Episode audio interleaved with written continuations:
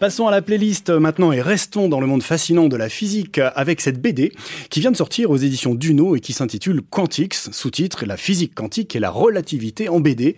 Elle est écrite et dessinée par Laurent Schaeffer. Alors après Mon grand mécano quantique de notre ami Julien Bobroff aux éditions Flammarion et dont nous avons parlé dans le premier numéro de ce podcast, après Einstein vu par un ado euh, de Natacha Quentin et Marie de Monti chez Poulpe Fiction, oui c'est le nom d'un éditeur, après ce qu'Einstein disait à son coiffeur, c'est un bouquin qui vient de sortir aussi également, 3 minutes pour comprendre la physique quantique. Encore plus fort, physique quantique minute. En une minute, comprenez la physique quantique.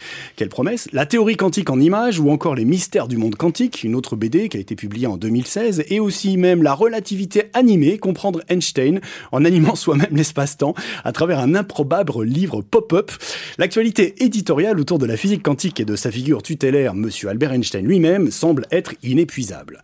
Toujours et encore de nouvelles tentatives de vulgarisation, de partage des savoirs de ces théories à la fois fascinantes, ouvrant tant sur la compréhension du monde que sur des interrogations philosophiques, et en même temps résistantes à une compréhension facile sans effort. Car la physique quantique, la relativité restreinte et générale, cela se mérite. Cela nécessite des efforts cognitifs, ce qu'on appelle des expériences de pensée.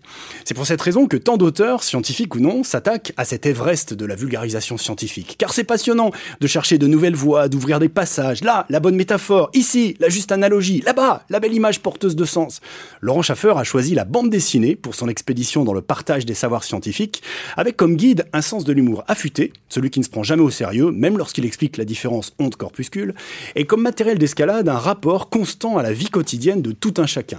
Il met en scène un couple de jeunes parents, trentenaires, avec leurs amis, leur barbecue, leur promenade à la campagne ou à la fête foraine, ou encore leur bal masqué. Eh oui, leur bal masqué.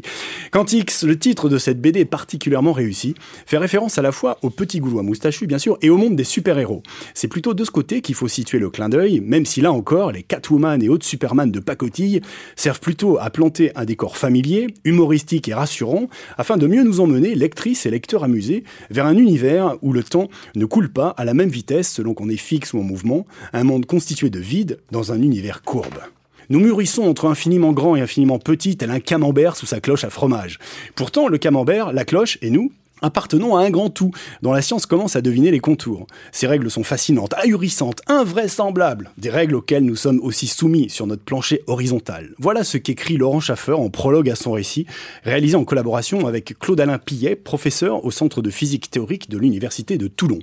À travers scènes de la vie quotidienne sur Terre, scénettes loufoques sur la planète Zgmox et ses curieux habitants extraterrestres, quelques apparitions de personnages historiques, hein, dont Albert Einstein himself évidemment, et un glossaire illustré qui permet d'aller plus loin, toujours avec le sourire, sur la question du temps, de la décohérence ou même de la téléportation.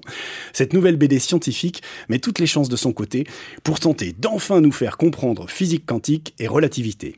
Quantix de Laurent Schaffer vient de sortir aux éditions Duno.